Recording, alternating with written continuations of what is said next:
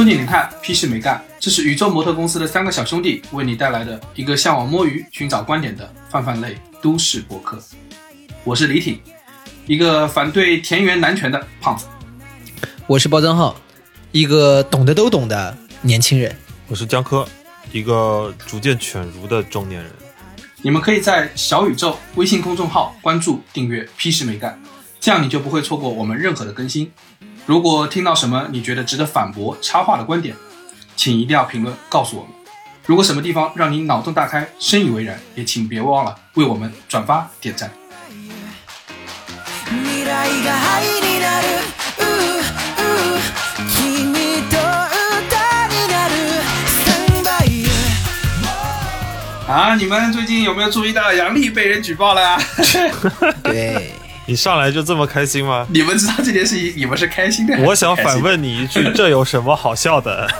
对，这有什么好笑的？竟然用这种语气讲出来，哎，这个事这个事情也谈不上什么开心不开心。没有，他那天一下子上了好几个热搜啊！他之前不是已经上过一次了吗？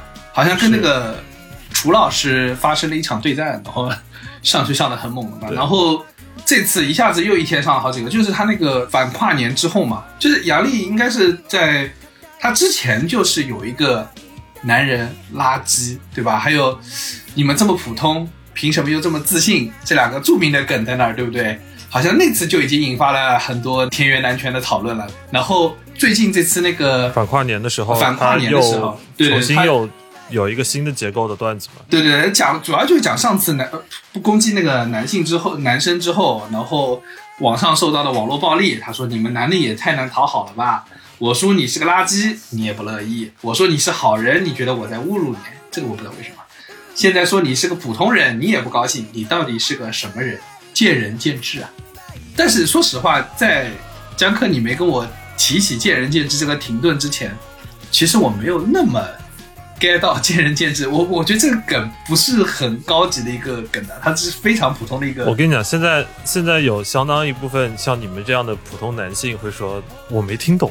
关键是有人听懂了呀，对不对？对，就是攻击的人，就是他们自以为他们听懂了呀。对，你看那个举报内容就知道，举报内容写的是内容涉及性别歧视，多次辱骂全体男性啊！就我我不知道为什么我不在里面，宣扬仇恨，迅速开始在精神上对自己进行阉割了。这煽动情绪内部呃煽煽动群众内部矛盾，制造性别对立，不利于和谐社会的发展。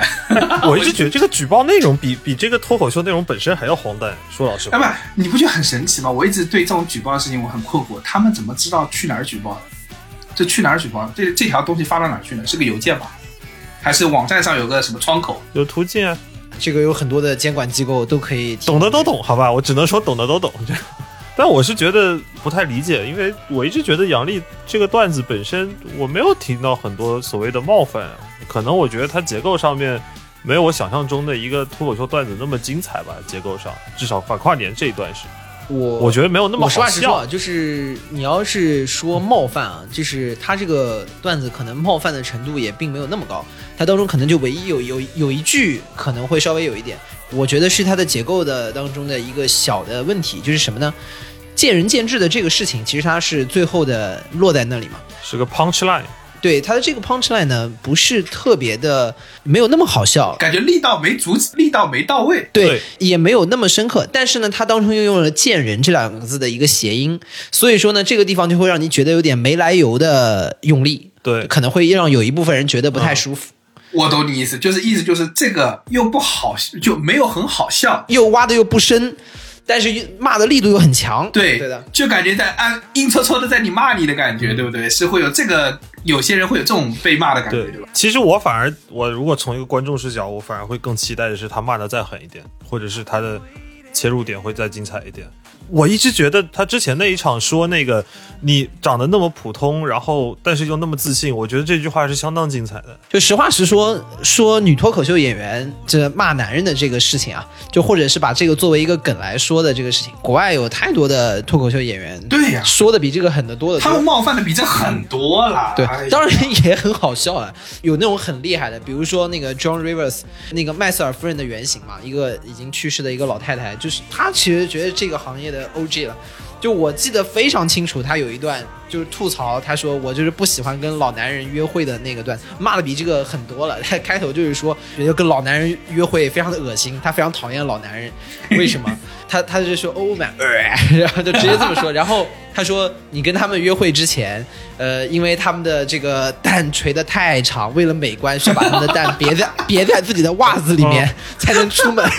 对中年男人的一个集体冒犯吧。他还说，就是说，当他们尝试给我种草莓的时候，我会发现他们不小心把假牙留了下来。但那个那个带的那个梗，其实也不是光女性说啊。那个路易 C K 不之前也说过类似的梗吗？在浴缸里洗澡的时候，发现自己的蛋浮起来。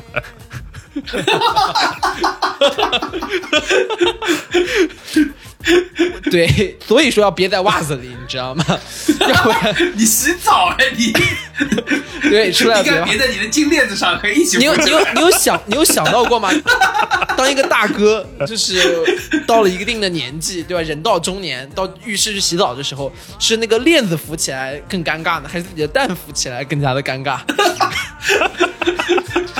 就是人到中年的一种慌乱。当你坐到那个这个浴缸里面去的时候，你都不知道是先按自己的蛋，还是先按自己的链子。一个东方不亮西方亮的一个 dilemma 出现了。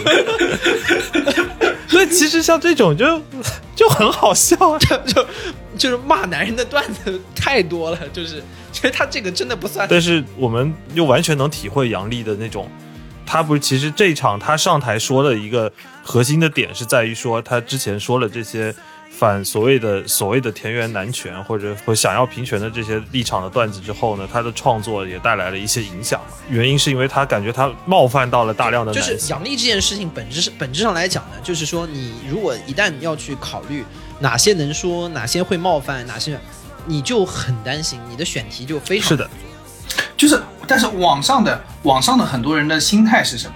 是说为什么你说女生都不行？就是你要男的说女生都不行，为什么杨笠说男生可以？你知道吗？他们心里不平衡，你知道问题在这儿。那这就是刚才说的那个问题啊，就是有一帮人价值观出了问题，然后还是他们眼里觉得的另一帮人价值观出了问题 啊，就懂的都懂，好吧，我们就不多说了，好吧？对，说到底呢，就是在在这一块哈，就是我们面临着一个很困难的一个场景，我们也收到了好几条投稿来说，啊，对，想想让你们说能不能来聊聊杨笠，但是我们其实也有点想聊，但是呢，回过我们这算聊过了，我们已经算聊过了，我们提过了，提过提过就算聊过，对对，我们的购物仓已经清空了，你知道吗？刚才好几个话题已经聊完了。懂的都懂。那懂懂。本质上来说，就是回到回到这个里面，就是如果聊那是很好的，但可惜有的时候我们也觉得聊不得，嗯，就我们也在这个时候会有这种选题上的担心，对，很多事情敢到最后就不敢讲，对，对我们做播客，最开始有一个初衷是觉得我们很多平时聊的话，就跟大家对我们的评价一样，是像男生宿舍里面的悄悄话，或者几个老男人在那儿喝茶瞎瞎，不是老男人，显然不是老男人，好吧，几个年轻男性在那儿吹逼的那个过程。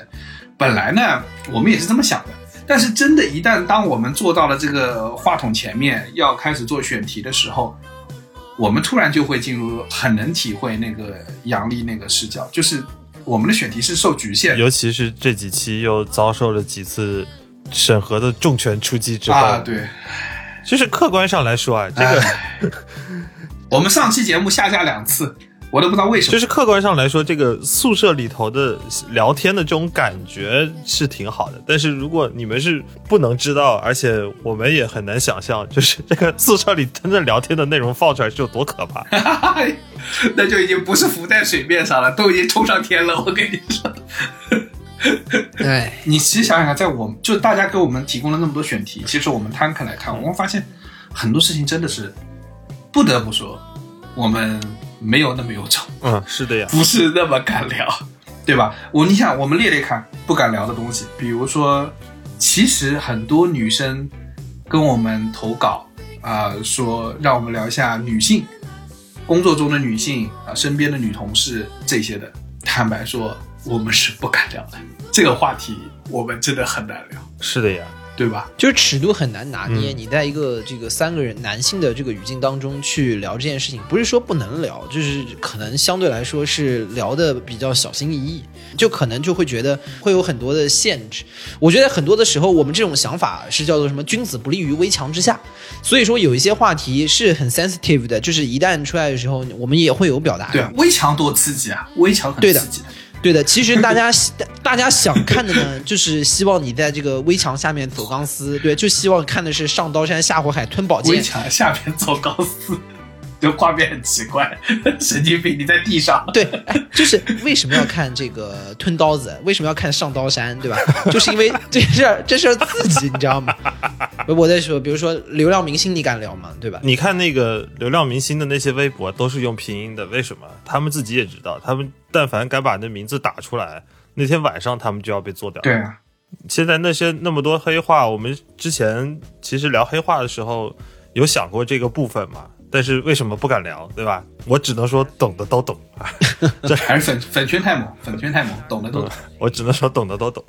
对，但你想，就是甚至在流量明星这个问题上，就出现一个问题，就是你甚至不敢聊任何一部剧里面的，呃，就是某一个流量明星，因为你聊这个，你说这个好，哎，你是不是说那个不好，就会被别人理解出一种拉扯的感觉，你所有话外之音全部都被，不管是不是你的，别人都会帮你脑补完，这个很可怕。你你怎么冲？其实拉踩跟脑补是非常吓人的，而且现在这个风气有一点，甚至有一点滑坡的倾向，就感觉哪儿哪儿都有饭圈。以前只觉得所谓的流量明星仅限于娱乐圈里头，结果现在可能你任何的一个小一点的综艺上过一个综艺，你就是饭圈里的人，你就有粉丝，只要有粉丝你就有控评，然后只要有控评的就不允许任何冒犯的存在。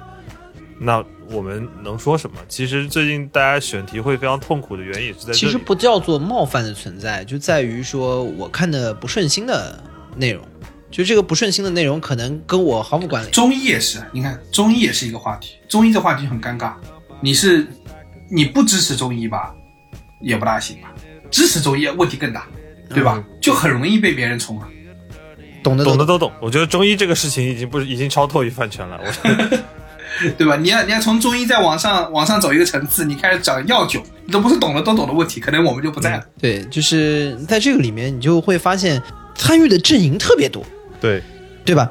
你你正常的是说，我好像比如说在己方当中找一个平衡可以。现在在这个互联网的舆论当中，你会发现这个势力板块特别多，你一不小心感觉哪位大神就又又下凡了，对吧就？是你在行走的过程中，就像李挺说，就是我们行走在危墙之下，然后你发现你的四面八方全是围墙，然后你就忙于闪躲，根本没有办法好好享受这对路往哪儿走。对，，关键你在闪躲，危墙也在动，墙也在动。危墙还在动，对吧？你跟就跟那个碟中碟中谍一样，就是那个小时候。有玩过那个魂斗罗嘛？就是你也在跳，然后你前面那个障碍也在跳。对 你就是那个阿汤哥，然后你前面有一个红外线的这个叫什么探测仪，它在徐徐的向你靠近。啊、然后你就只能用不同的姿势往前爬，你根本就忘记你爬到那要干嘛。对，所以说，与其说养力这件事情本身，你说大家在讨论，其实我觉得给我们带来更多启发的是说，在这个时代里面说的事情太容易冒犯到人了。嗯，你不觉得比以前更容易冒犯很多吗？对，所以我认为啊，就是让我觉得稍稍有一点点庆幸的呢，是说，不仅仅是我们在如此的困境之中，哎，我发现最近不是到年底了嘛，然后我看那个所有网上 B 站啊什么之类的视频，我发现，哎哎，大家都一样，没有一个 UP 主可以幸免于难。你去看他们那个。最近那个年终盘点啊，年终上头影视剧啊，年终最佳演技啊，什么之类的，你会发现普遍有个特色，尤其是那个就是最好的那个就是年终推荐那种影视剧，它都下面都会排名不分先后。那排名不分先后怎么排呢？我按照上映顺序排，我按照首字母排，对吧？每个按照一些客观的、不可不容置疑的，对对对对对，一定会有将近一分钟的时间在那说我们非常主观，这是一个主观的评价，大家不要在下面互相的吹捧、互相的什么攻坚，对不对？都会有这个。是吧？这感觉大家都是一样的，其实没有任何人能够幸免于难。是这样，对吧就就我们刚才刚才说那个，你在动，微强也在动，你早年间还按个顺序排，然后就有人说凭什么？对啊，我不服，排第一，你有问题，收了钱恰饭，然后这些年你不按这个排，然后又有人说他偷懒，对，拖更水视频，你看，像今年的剧，你说到年底之后，他们很多年终盘点都都不盘有匪嘛？有匪不是王一博演哎的，吗？等一下，对不对？你你先听我说完，我这句话是安全的。我的自我审查的雷达已经响了。为什么排易烊千玺的演？为什么排王嘉尔演？对对，大家就会担心这个问题。所以说，他们为什么不排有匪呢？原因是因为他们说，因为有匪还没有播完，所以说不排有匪，你知道，都是为了把自己摘出去，你知道。是不是刻意创造规规则，难为我家哥哥？是不是？我看我我看你就是这个意思，我看你就是这个意思。nasty，你这个人阴，你这个你这个胖子阴阳怪气的，肯定就是嫉妒。啊，阴阳怪气的举报了，举报报了，对，肖战超话来的，谁是李挺？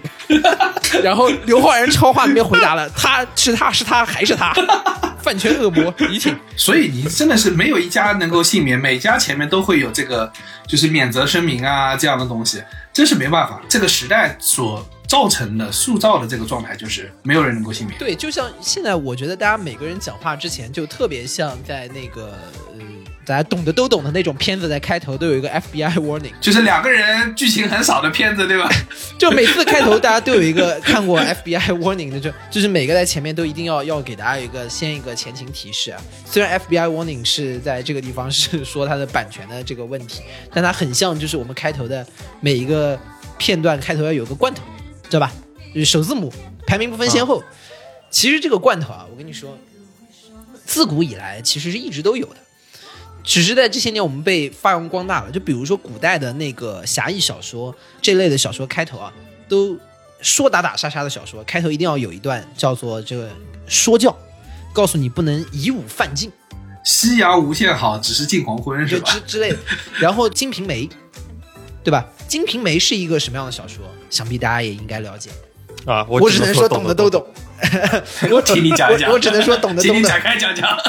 这里头水呃，很深你不。知道，你你不知道你对葡萄架这么熟悉。葡萄，我操！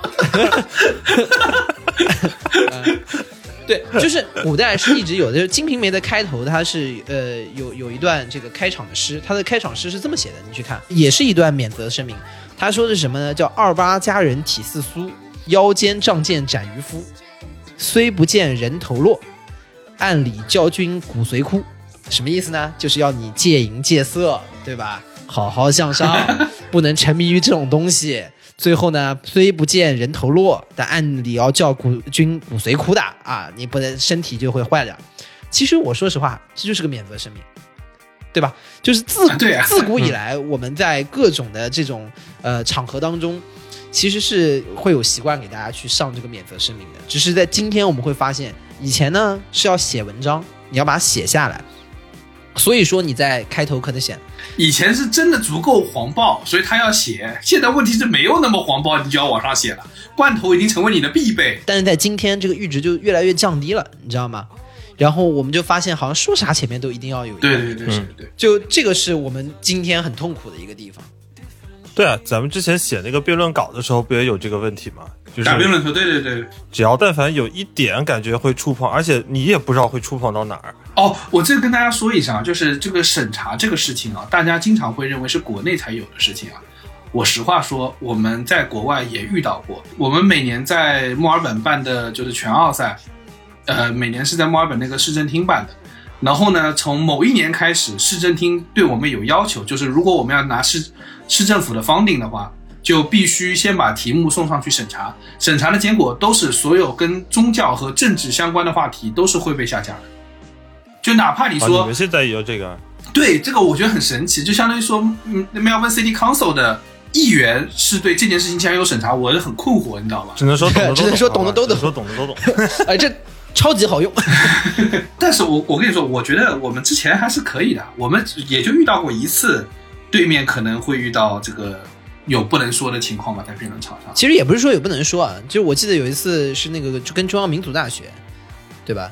然后因为他们团委老师来了，对，就是不是说不能说是第一次，我们在辩论场上是在上场握手之前，对方有跟我们说说有一些话题我们在场上别聊，因为这是竞技比赛，而且那场是决赛，是第六届亚太赛的决赛而，且他们知道你们是从海外来的，野野起来可能不要命的，因为你们能跑。就是很少会有这种在开始之前，其实你看这也是一种，比如说自我的对于冒犯或者审查的一个预先的升级。很少有两支辩比赛队伍在打比赛之前相互握手的时候说说说有些内容我们能不能不说，对吧？这很少见。嗯，而且你知道这个事情在之后，就是你知道我们很无辜的啊，就是说网上是有个谣传嘛，说当年那个比赛对面就是输掉的一个原因是因为很多话被限制不能说了，但其实我们那次还是挺公道的。小包说对面跟我们来握手的时候说，啊、有些话题能不能不聊？然后我们当时非常正义正派的跟他们说，所有的例子你们先开，你们不开，我们坚决不开。就是意思就是说我我们承诺不首先使用核武器，你知道吗？我们就是我们在这边就是承诺我们不先用，好吧？就是呢后面当大家在我们这个结比赛比完之后。他大家在说说，哎呀，就是因为国内的学校有很多的内容不能讲，所以他们太输了。就跟马宝说说马保国当年说的一样，我当时一拳就已经打到他鼻子上，如果我发力，他的鼻梁骨就骨折了，就骨折了，就骨折了，啊，就骨折。那我笑一笑，我没有下手。，但是我们传统武术都是点到为止，对吧？我就就拿回来了。然后这个事情就跟他刚刚讲的一样，就是他们要输，他们就把我们打骨折了，对吧？就把我们打骨折了。但是 但是他们因为在比赛当中要点到为止，所以就没有说，对吧？我们年轻人讲武德，澳大利亚的讲武德。对哎，所以说其实这个舆论环境是是很夸张的。这个当中就是我觉得相互的攻伐，或者是你说是戾气也好，是越来越重，以至于其实现在在互联网当中，要想跟人讲个话，要想讲一句话，要想不得罪人，真累是非常非常累的，真的累更就更不要说你在公开场合当中去讲了，不管你是脱口秀还是什么形式。就我前段时间看有一个有一个例子，就是说你在网上怎么说一句话不得罪人，就打个比方，你要这么说，就是你想说你家楼下的煎饼果子好吃，我家楼下煎饼果子好吃，现在我就是就事论事，没有任何的拉踩，也不是带节奏 啊。家一开始 对 家里的煎饼果子是家里楼下的煎饼果子好吃，没有任何意思是说公司楼下的煎饼果子就不好吃了。也不是说家里楼下的煎饼果子摊子只有煎饼果子这一样东西好吃，其他东西不好吃。同时，我也知道，在家楼下的另外几个摊位的师傅也很辛苦，也没有任何不尊重他们的意思。那他们做的东西也没有说任何的。另外，我的这个口味是纯个人观点啊，不代表其他任何的 客观的评审意见。听得我头已经开始痛。你就这么说，才好像是说没有问题的，对吧？是安全的，是安全的。然后这个时候还会有人跑过来跟你说麻辣烫超话来的，谁是包浆好？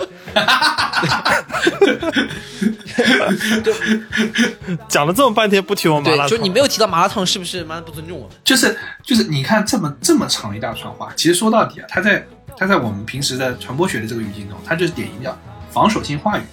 所谓这个免责声明啊，就是我们在公开场合的这个防守性话语，就是这种话术啊，其实是任何人都避免不了的。其实什么叫对？什么叫防守性话语？你其实可以给大家讲讲。所谓防守性话语呢，哎，这该怎么说呢？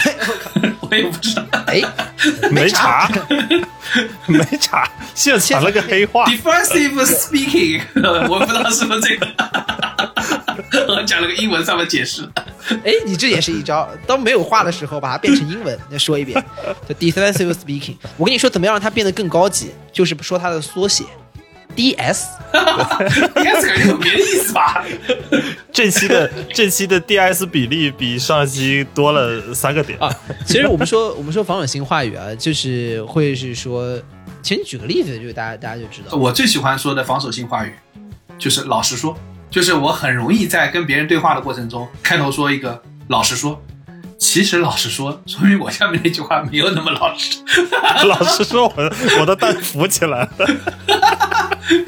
我们这个节目就跟下下三路过不去了，有什么炼铁蛋的，还有把蛋扶起来的，就是是这样的。我给我给你我给你好好说啊，就是我们现在这个当中呢，很多的场域当中都要用这种防守性的话语。防守性的话语是什么呢？就是你要说一个事情的时候，你在前面先垫一句，垫一句相反的事情，因为他有可能会冒犯到别人，对就是刺激到别人，就是先做一个防御，或者或把别人想后面想说的话给先那个，我突然想起来一个，也不叫防守性话语，但一定下半会让你破防。就有一个人不是很熟的人，或者你在微博下面看到一个人上来跟你说，是我这个人说话比较直，这是防守性话语吗？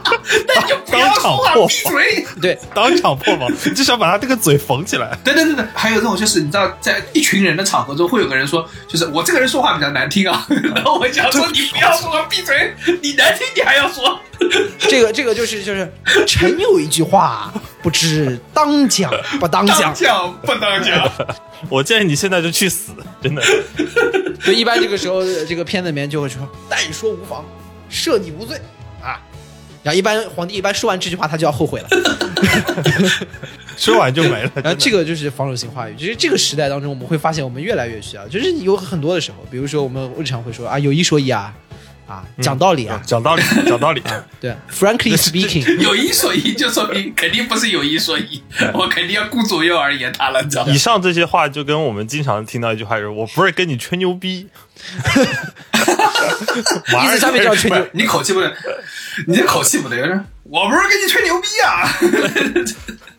就经常在我经常在卤煮店吃的卤煮，耳边经常传来这个声音。其实就是在这个过程当中，我们日常也在注意不要去冒犯别人，然后就会比如说准备这种防守性话语。但是呢，我们往往会发现这些防守性话语，其实在日常的沟通当中，就是对之后话的高能预警。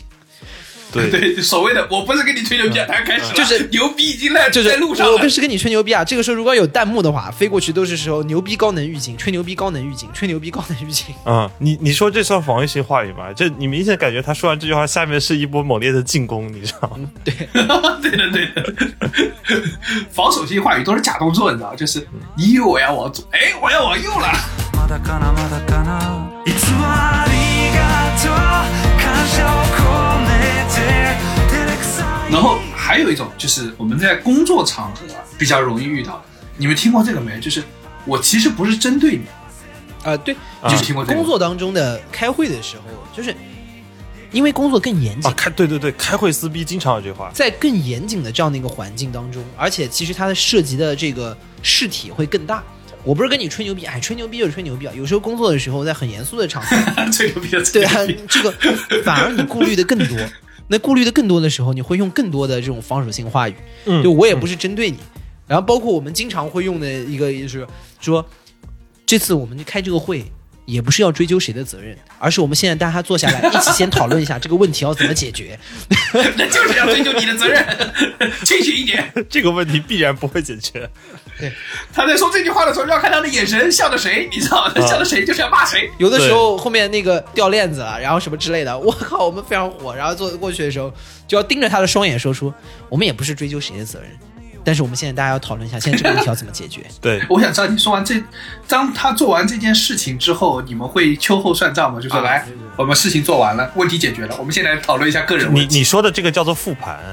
会有复盘吗？有如果有时候比较大的业务事故，一般都会有复盘，但是这个时候比较可怕是对面会盯着你的眼睛说：“老实说啊，有一说一，哎，老说有一说一，讲道理，讲道理这个事情，可能你们那边也有责任。对，领导给我的资源也就这么多，对吧？那个你们这边也是，你们也是晚报过来了，你们也是有责任的，对吧？所以这个事情我们就事论事。然后之后另外一边就会说，我也不是针对你啊。但是那一天我还专门的给你留言，说什么什么什么，然后后面就前面那个开会，后面有个人在电脑上疯狂的查邮箱，他妈他到底那天说过啊什么？对，突然拍案而起说：“你那天没有说过，我没有收到。然后这个这句话前面应该也就是说，我们也不是追究谁的责任啊，但是我们那天真的没收到。啊。然后这时候就会群里头拉进来一个新的人，是管邮箱那个人，然后他就会说，讲道理有一说一，那天系统维护，我给你们发过邮件了，让你们那天不要发邮件。但是我跟你说，就是我自己觉得，我是不那么担心在工作场合中说就是这种防守性话语的，因为我是觉得，呃，好像顾不过来，你知道？我不是特别顾得过来，你们每一个人到底心里怎么想？年纪大了，就我就算了吧，哎呀，我就真诚点，对吧？大家听我说，我不是故意在搞你 们啊，这不是还是在防守？你不还是防守就行了？年纪大了以后容易漏防，就有时候防不住，有时候发现防了也白防。真的防不住，漏人了。你真的是防不住，你防得住吗？你管得过来的吗？算了吧。所以索性，索性你就顾顾不上，好吧，大家都顾不上，那我就凭我一个真诚的胖子来打动你们。他是说给给我们一个真诚的表情，可惜听众们也听不到，看不到。给他截个图嘛，发上去。对，所以就是就像李挺刚才说的，就是我我防不了你一个人，我就防一个面，我就把这个话说的尽量的模糊，然后呢，整个对话就会也会变得越来越。但我觉得这样真的太累了，真的太累对，了。就像我们今天，你看，我们今天一直说到现在，说那个懂的都懂。比如说把杨笠这件事拿进来的时候，如果我是要评论这个嗯嗯这个段子，我肯定会这么说：我说有一说一，我只想说懂的都懂啊，不懂的我也不多解释，毕竟自己知道就好。挺顺，我啊，细细品吧，你们也别来问我为什么，利益牵扯太大，说了对你我都没有好处，就当不知道就好了。其余的我只能说这里面水很深，牵扯到很很多东西，多东西。详细情况你们自己，当然网上也很难找，网上大部分已经删干净了，所以我只能说懂的都懂。哎，我跟你说，你发现这段话你放到郭敬明道歉也是一样的，对吧？有一说一，我只想说懂的都懂，不懂的我也不想多做解释，毕竟自己知道就好，细细品吧。哎，郭敬明说，郭敬明道歉也可以，我跟你说。就我们发现，我们所有的沟通，或者当有人说，哎，你们来聊聊这个事情，或者说我们想听别人聊聊这件事情，最后都会被带到这一段话里头来。就进入了一最最后没有万万没想到，在这个沟通当中，最后诉诸于神秘主义，进入了进入了一种失语的状态。你猜我说的是啥？就是这个点，就是我们说了这么多，甚至就回到了就跟算命的说天机不可泄露是一个意思，就是大家呜呜喳喳，就是讨论了半天，然后最后的结论只能说懂的都懂。嗯对，这就跟那个算命的一样，算命的说太清楚要遭天谴，对，说太清楚要天谴的，就说太清楚要天谴的是什么意思呢？在这里面翻译过来就是说，我只能说里面的水很深，牵涉很多东西 啊。对利，然后益相关，它跟天平利益相关。对这个里面利益牵扯太大。然后算命的下一句是说，如果这个你佛缘到了，如果你缘分到了，对吧？你会你会感你会感受到的，就是说我只能说懂的都懂，对吧？然后你你还花了二十块钱，对的，就是你万万没想到，就最后进入了一种神秘主义，就是大家在激烈的讨论、激烈的讨论之后，最终的状态不是说达成了某一种清晰的这个界定，而是进入一种失语的状态。啊，对对对对对对，而且如果我们从这个状态来看，整个互联网社交的这个平台沟通的过程，其实是非常的荒诞的。就是从从最早我们接触互联网开始接触这个大千世界，我们是用一种探索的态度在看，不断的在拓展新的一些观念和理念。然后慢慢的人群人群因为有平台的原因，通过言论我们去寻找认同，因为斜台的原因，是的，因为协台的原因，又从这个认同变成了抱团，再因为抱团的原因互相的攻击，到现在所有人只能通过脑电波来去做一个眼神的肯定，就给你一个眼神，对吧给？你一个眼神，这个眼神就叫懂的都懂。真的是没有想到，就是本来互联网出现的表达上是为了让表达极大化，可问题是你的表达极大化的对面，在接收者也是非常庞大的一个群体之后，你保不齐接收者是有怎么样的玻璃心存在。玻璃心这种事儿你就没法弄嘛。对，就是你真的不知道，每个人的这个玻璃点真的不一样啊，对吧？然后你当你的那个播放的那个或者是传播的渠道足够的宽广的时候，就势必会戳破一两个玻璃心，那势必就会有人跟你对着干，然后是过来过来把你冲塌冲掉，对吧？就人和人之间的沟通，其实还是希望在一个就日常的沟通，希望是在某一个限度之内的。比较担心的有一个情况，就是当对方有个极端的人出现，这个极端的人出现的时候，往往会给我们带来很多的问题，或者带来很多的困扰。我们美其名曰把这种人称之为疯批。但是，但是在互联网当中，这个约的一点都不美。对，但是在互联网当中，由于现在我们的发生的扩散和这个相互触达的成本极低，所以说，当你一个发出去之后，你是在广场上发出一个声音，你很难去不保证和当中某些这个这类的玻璃心发生相互的关联。关联之后你会觉得很不值得。以前在广场上你是振臂一呼，大家会冲上来拥戴你；现在是振臂一呼，上面这一广场一群人来打你，对，对，而且多受不了。有一个非常迷茫的事情，就我们经常会听到有人说，你你不喜欢看你就关了呀，或者你不喜欢听你就关了呀。啊，对对对，但问题是，我之前的问题是我在广场上走，然后广场上有一个景点，我可能大老远觉得我不会很喜欢看，我可能不会往那个景点那儿走，这个是没有问题的。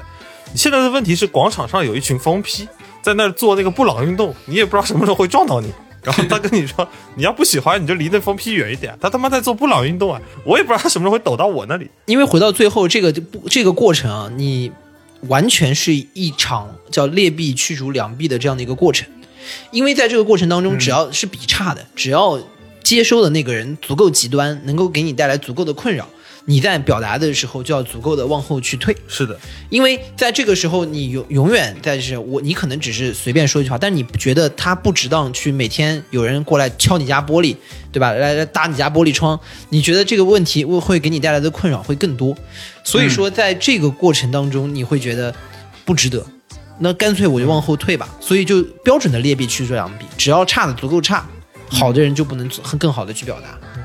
所以我们在讨论杨笠的，就像我们今天一开始说嘛，为什么不敢去聊杨笠的表达？我们甚至都不想去触碰他的表达的内容，因为我们甚至都不知道我们还有没有这个空间去做这样的表达。嗯，脱口秀本来就是一种冒犯的文化，是的它就是要冒犯别人。黄西有特地定义过，就脱口秀的一个基本的特性就是它是一种难得的场合，可以提供给少数群体、弱势群体去嘲讽强势群体。嗯，但是杨笠这样的问题出现之后，你就会发现一件事儿，不行，你不能触碰，你但凡触碰了，你就会被别人别人冲。对，那些做布朗运动的疯批就撞上来了。对对对对，然后你简单来说，你就不能冒犯任何人。但是事实上，当你不冒犯任何人的时候，其实你就不能说话。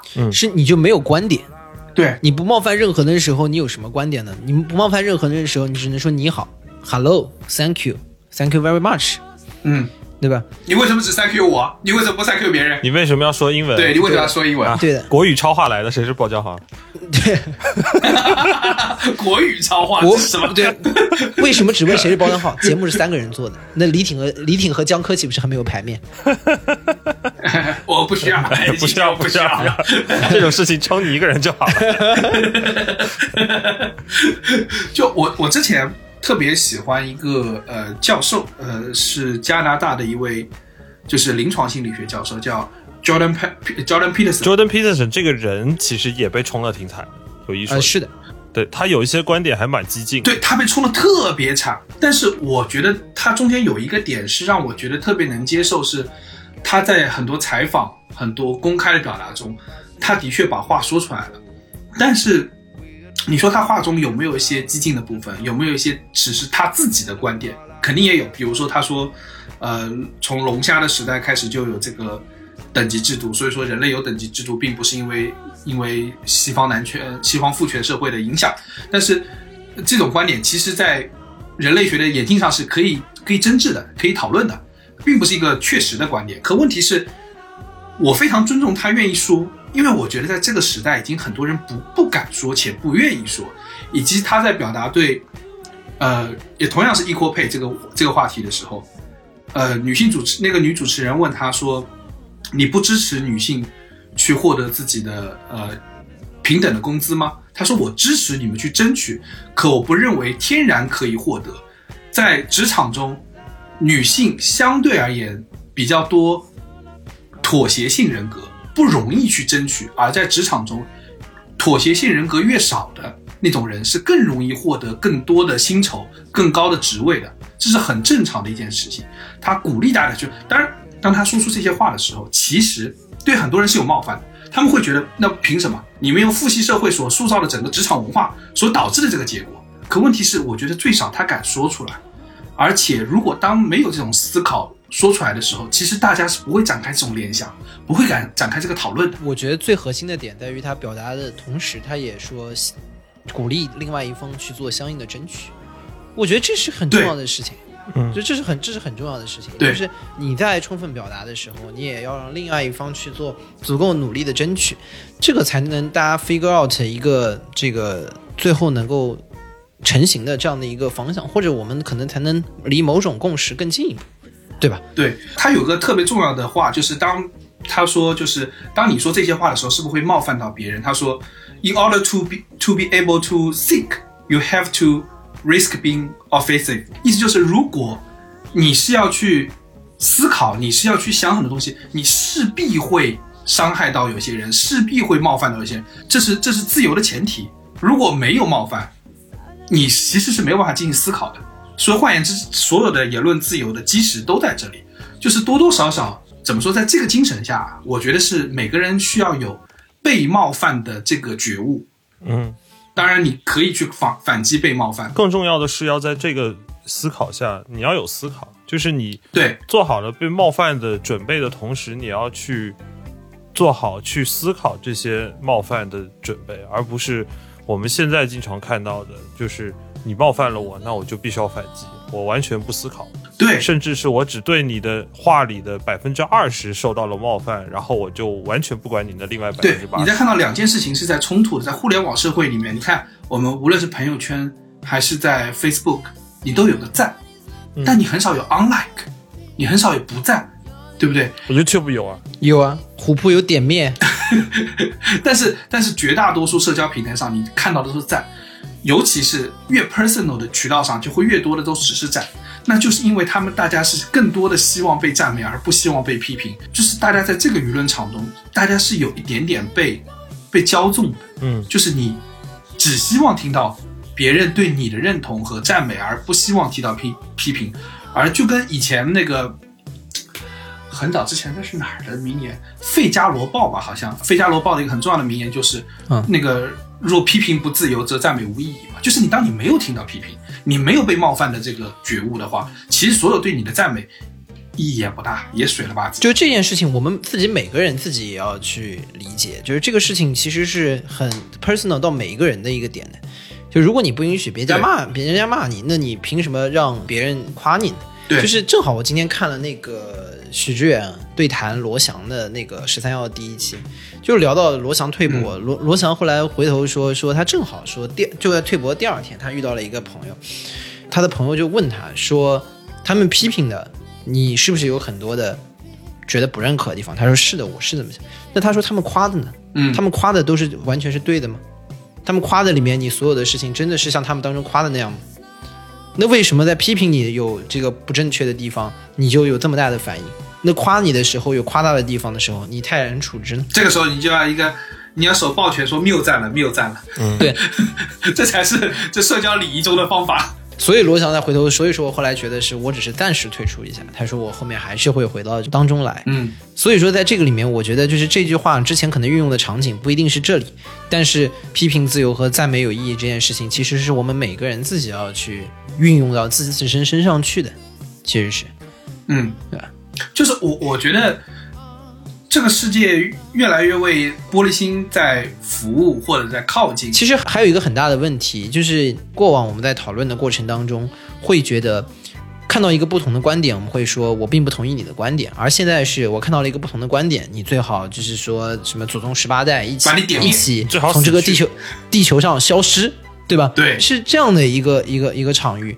我不知道什么时候大家对激情的斗争突然就是如此的旺盛，我觉得始终都是旺盛的，始终都是旺盛的，这种激情从来没有消失过，只是现在大家抱团的速率越来越快了。因为网络嘛，所以说你你抱团的地方特别特别容易发生而。且我觉得现在有一个特别奇怪的风气是，大家开始热衷于清算。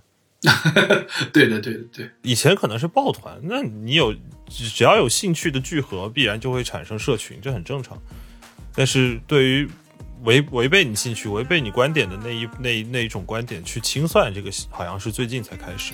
对，失去了求同存异的勇气，是的，而走向了党同伐异的场景。对，这是这是现在的整个走走势。所以最后就是问题的核心，就让我想起我们之前不是聊过一个辩题，就说那在现在这个场景下，你的所谓的做人或者所谓的表达，究竟是要无愧于心，还是要尽如人意？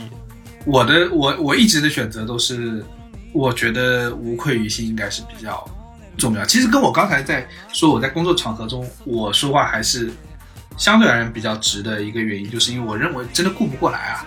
如果要尽如人意，有这么多人，我真的顾不过来，那我只能退而求其次，我管自己，对吧？我就管顾好自己，我没有办法保证我每一条言论都让每一个人开心。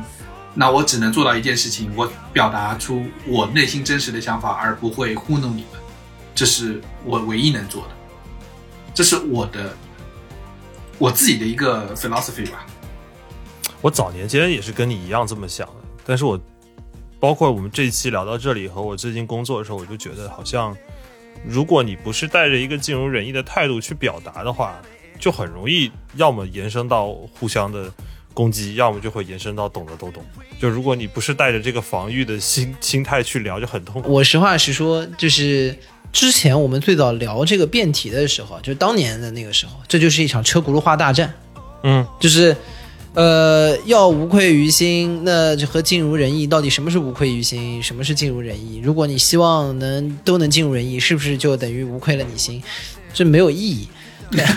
对，当时打这个辩题极其痛苦，就是最后都会变成一个俄罗斯套娃大战。对，当时这都是小朋友嘛，对吧？然后我觉得，其实现在回过头来这件事情，我是这么理解的。第一件事情就是说，我们还是看待这个世界的时候是要带着偏见去看待的，就是因为在这个过程当中，或呃没有偏见就没有观点，就每个人都要从自己的视角就要去要有这样的一个观点。但是我觉得在这个时候，应该也是用得体的方式去表达。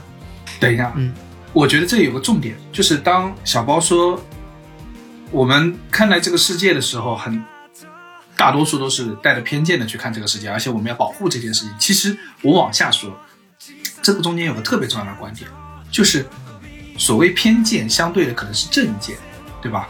那世界上到底有没有正见的存在？对啊，这就是为什么要带着偏见去干、看的原因。对，在我们每个人来说，我们没有办法做到全知全能去实现那个正见。我们每个人都是这个世界整个正见中的一个偏见，我们都是一个完整世界、完整真相的一个小片面、一个小碎片，这是我们能掌握到信息的全部。所以说，当你认为啊他说话带着偏见，他说话带着偏见，你要知道，没有人说话不是偏见，其实全部但问题是在于，如果说求同存异这件事情真的存在的话，那么所谓的正见就是所有的偏见最后回归向的一个方向。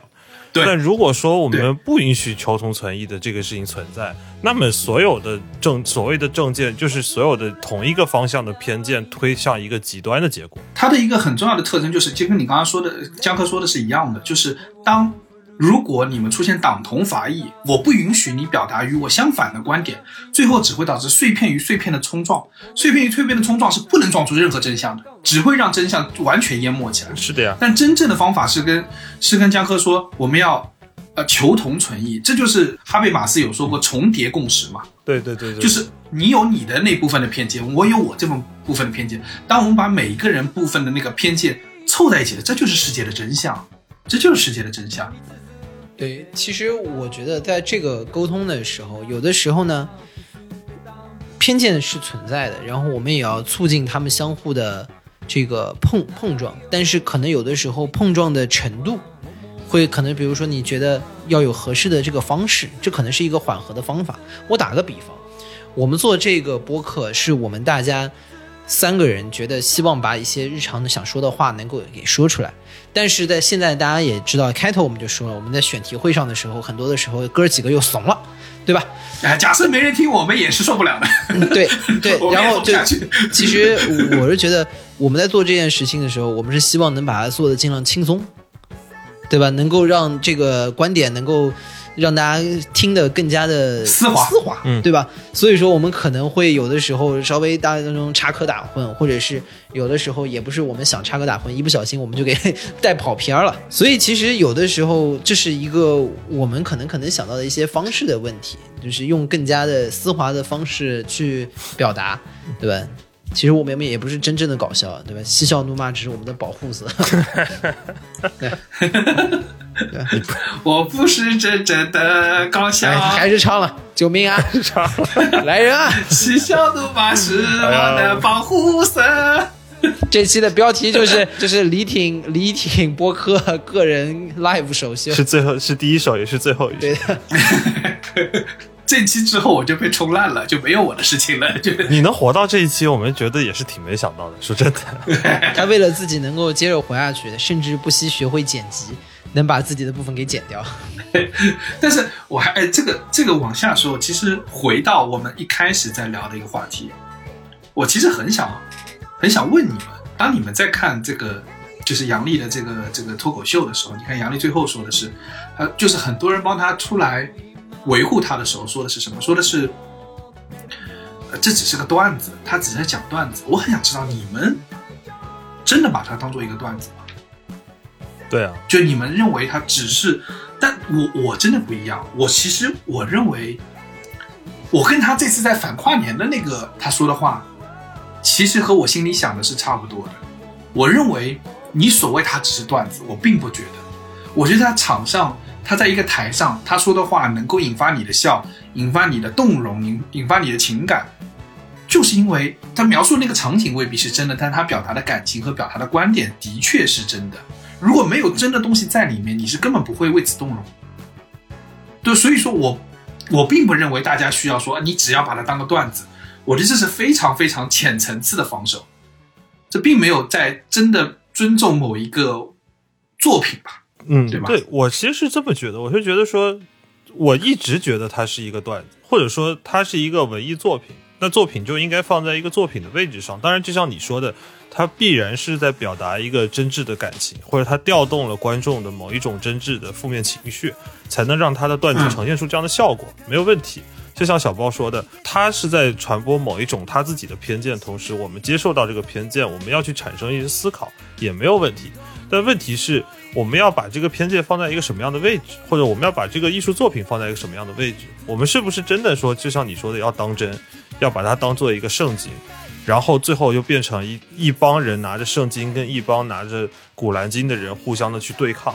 我觉得不需要到那个位置上，因为它本质上它就是一个艺术作品。但我我我认为艺术作品你是可以理解它的真的。我们今天有多少的情感，多少对事物的认知是来自于艺术作品的。当然，我并不认为说你一定要把所有的艺术作品都奉为圣经、奉为圭臬，但是我认为最少他们，尤其是优秀的作品，让你能够有情感共鸣的作品，是，它中间的真是真的部分是存在的。产生思考是没有问题的。对，所以不需要用那个这只是一个段子来保护自己。我认为这个保护其实是社会的脆弱的体现，你知道吗？这是社会玻璃心的体现。保护的是谁？保护的不是那个作者，是保护那些脆的跟玻璃一样那些观众，你知道吗？对吧？说啊，这只是个段子，Don't take serious。就李挺，你真是个笑话。这句话到底是不是个笑话？我觉得都可以，对吧？我觉得都可以。就是说，回过头，就是你们这也是两种不同的观点，但我觉得就是两种不同的观点是大家可以都需要这样的一些偏见，我们拿出来探讨。我相信也会引发这个我们大家听我们节目的很多的听众的一些想法。我们要允许大家这样的一个探讨的探讨的空间存在的。我觉得有的时候大家可以想的豁达一点，对吧？哪怕你觉得这两个事情可能你有难以理解或者是什么的时候，稍微等一等，你就当看戏，对吧？你就当在那看会儿，对吧？因为我们还是希望允许他们能够在这里能能有一些的探讨。一旦你抱着吃瓜的心态，什么你都能接受。，对，所以我我刚才为什么说就是你接受偏见要思考，但是呢不要着急表达，就是因为我反正杨笠这个事儿，我从我的角度来说啊，我真的就是那种我不知道你们有没有看过那个抖音有一个特别火的视频，是一个游乐场的老大爷看那个过山车，然后你就看那个过山就我操，这年轻人，我操。我操，还悠的，我操！真的，我可以可以啊。我在看那个杨笠这件事情的热搜，然后评论区，包括我身边那些人互相之间攻防的时候，我就那表情，我操，这年轻人这也能打起哎，来？这可以啊我操，哎，可以啊！还有这角度可以啊。对，我在吸收，我在思考，同时我就带着一个吃瓜的心态在看，这时候我的心态会非常的轻松。对，就像可能那个 Joker 里边，他最后呃，最后一幕走出来，看到哎混乱狂暴的哥谭市，他站在这个那个那辆破撞破的车上，心里也在想：哎，我操，这年轻人，哇，这大 我操，我操，那年轻人，这这可以啊，这车咋的？可能也是这个心情。那老大爷可能就是 Joker 本本本周。哎如果我们带着这个心情去看这个世界本周，会活得很舒服好多。所以 everybody 本就所以觉得大家大家在这个里面，唉，Don't worry, be happy。说不了杨笠，最后我们又还是聊了一整集。